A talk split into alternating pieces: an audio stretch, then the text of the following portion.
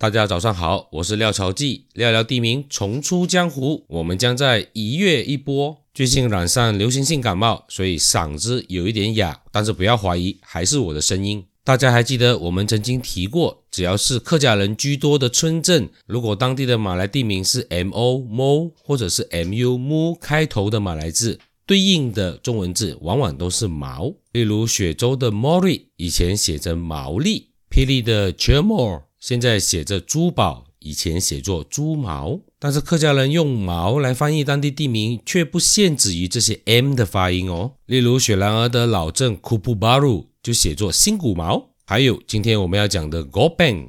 虽然现在写作雾边，以前叫做毛边。最近啊，雷子健雷爷花了很大的力气去考证了一下 Gobang 雾边这个地名的由来呀，发现到这个地名无论在马来民间的说法，或者在华人民间的说法，都有不同的说法。其中就有人提到，原来 Gobang 这个地名来自于一个人，叫做 Gobang，以人名为命名的地名。诶，这个非常少见哦。路名我们常见。传说啊，Go Ben 这个地名是来自一位叫做 Mo Ben 的人，他的名字就叫做毛兵。而这个传说也在一些英国学者的传述里有提到。话说啊，有一个叫做 Mo Ben 的华人，带着一批苦力来到达坝附近开采锡矿。这位 Mo Ben 毛兵啊，喜欢斗鸡。有一次和一位马来土球斗鸡斗输了，输光了他原有开采的锡矿。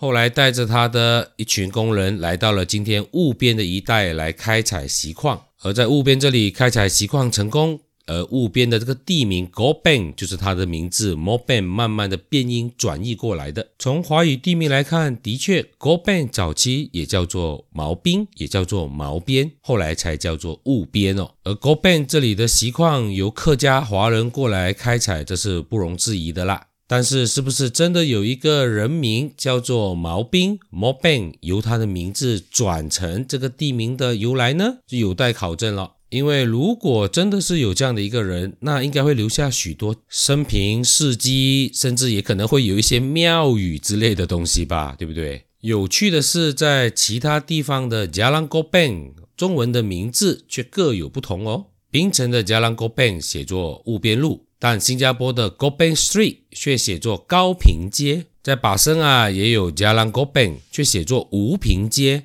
乍听之下都觉得 Gopeng、吴平或者高平真的有奇人哦。我是廖朝记，聊聊地名，一月一会，我们下期再聊。